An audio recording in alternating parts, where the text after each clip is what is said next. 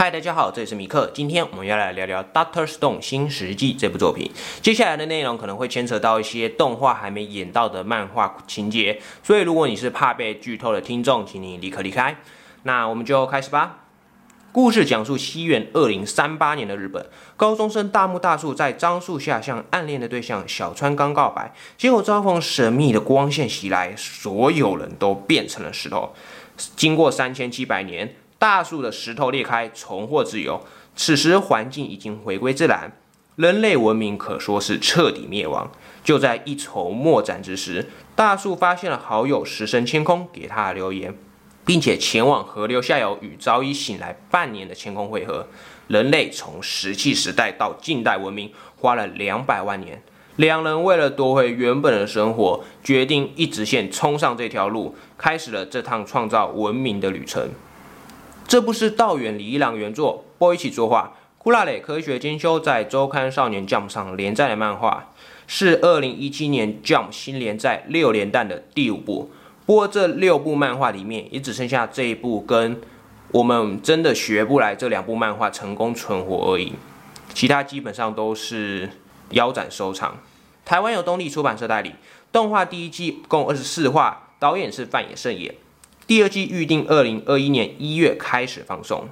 这部漫画作画者 Boichi 是我第一次听到这个人，不过原作者道元李一郎这是我早有耳闻，因为他的上一部成名作品就是非常有名的美式足球漫画《光速蒙面侠二十一》，也是因为这样子，在 Doctor Stone 的漫画第二十五话里面有出现了立田良宽这个角色作为背景里面出现，这也算是一个很有趣的彩蛋啊。这部漫画非常直接，在第一话第一页里就跟你讲了，这世界上所有人类都变成了石头，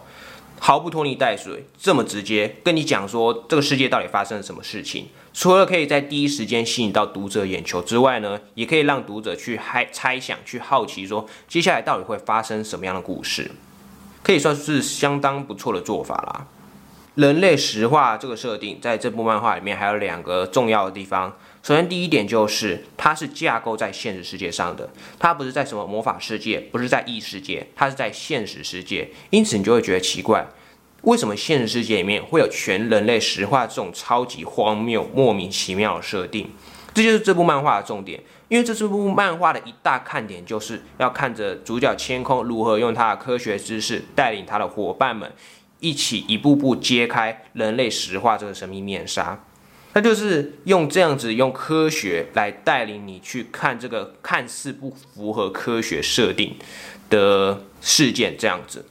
这也算是这部漫画的目标，就是揭开人类石化这一点。就是因为太夸张了，所以人们才会进而去想要看它，想要看说作者到底要怎么去圆这个事件的发生的原因。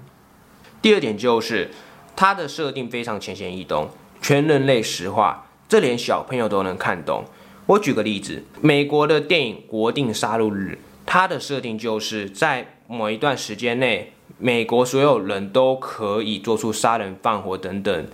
犯罪的行为，但是你在这段时间所做的种种事情都不会受到法律的谴责跟惩罚。这是非常简单的设定，但是它可以带出一连串之后的故事。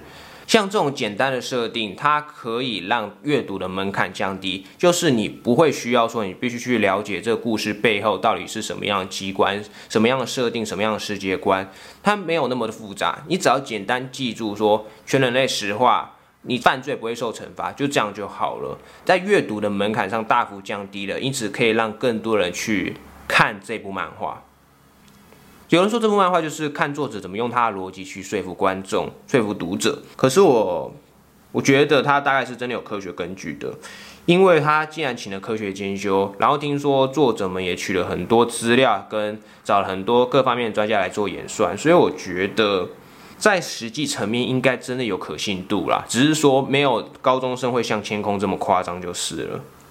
这部漫画夸张的不只是他的目标解开人类石化这一点，就连其中天空制造各种科学产物也是一个比一个还胡扯。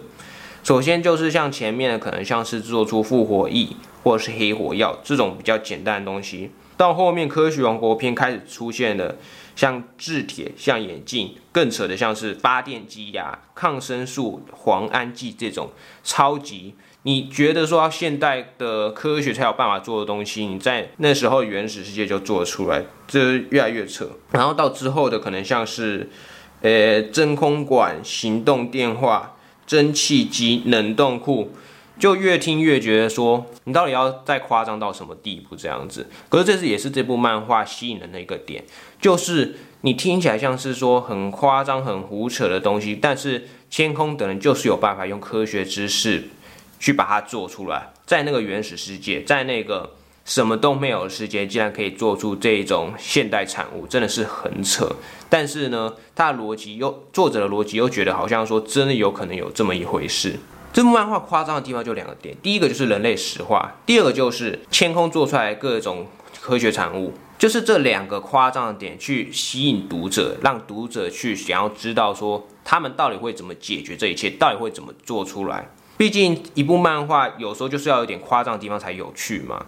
这部漫画的目标就终极目标就是要揭开人类石化之谜这一点，但是呢，它前面还是会有一些小任务跟小目标嘛。可是它前面的不止它制作出来的产品很扯，它前面的小目标也是一个比一个扯。首先就是最开始要想办法让人类解开石化，然后呢，到后面建立科学王国跟思决战。再到后面去宝岛寻找可以无限制作复活液的东西，顺便找到了可以让人类石化的机器。再到后面的要上去攻打月球之前，先去美国。他的目标一个比一个车，跟揭开人类石化之谜相比，可说是有过之而无不及，真的是非常的夸张。这也是这部漫画的厉害之处了，他一直用在用夸张的角度去推这部故事，但是呢，他是又是用科学这样子超级理性、符合逻辑的东西来去圆这一部漫画的情节，你就会觉得说，作者们到底想了多少东西，参考了多少资料啊？